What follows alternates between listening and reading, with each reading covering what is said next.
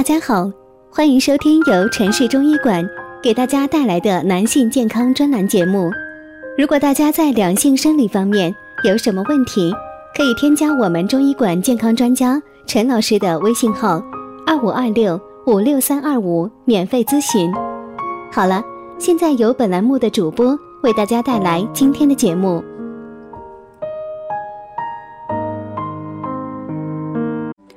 我们这一讲的题目是：尿不出来，肚脐周围抹上它，阳气补回来，小便就出来。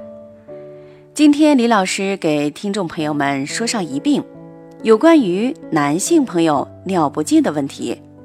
有听众提出说，到了冬天，除了这尿频之外，还有相当的一部分人，尤其是中年、中老年和老年男性。会出现不同程度的排尿困难的问题，即有了小便却排不出来。这在现代医学所说前列腺增生患者身上十分常见。对于这种情况，又该有什么办法来调治呢？李老师先给听众朋友介绍一法，对于相当一部分的排尿困难患者有疗效。组方如下：准备。细葱二百五十克，白矾二十克，丁香十克，肉桂十克。将葱洗净切碎，丁香和肉桂研末，葱、丁香、肉桂加入白矾，共捣烂如泥，外敷在神阙穴、肚脐的周围。注意，外敷范围要包括肚脐上一寸的水分穴。以及肚脐下三寸的关元穴，然后用塑料袋覆盖包扎好，以热水袋熨烫三十分钟，每日换药一次。这个办法适合什么样的人呢？这就是小便排不出，或者是小便困难，同时四肢发凉、怕冷、腰部冷痛酸乏、舌苔白、脉象细弱及。肾阳虚者，切记，这样的患者适合此法；不是这样的患者，千万可不能乱用。这个方子有什么道理呢？它的精髓在于温肾阳、利气化、排小便。其针对的患者乃是肾阳不足所致。中医认为，肾主水液的排泄，肾阳不足即表明肾功能的欠缺。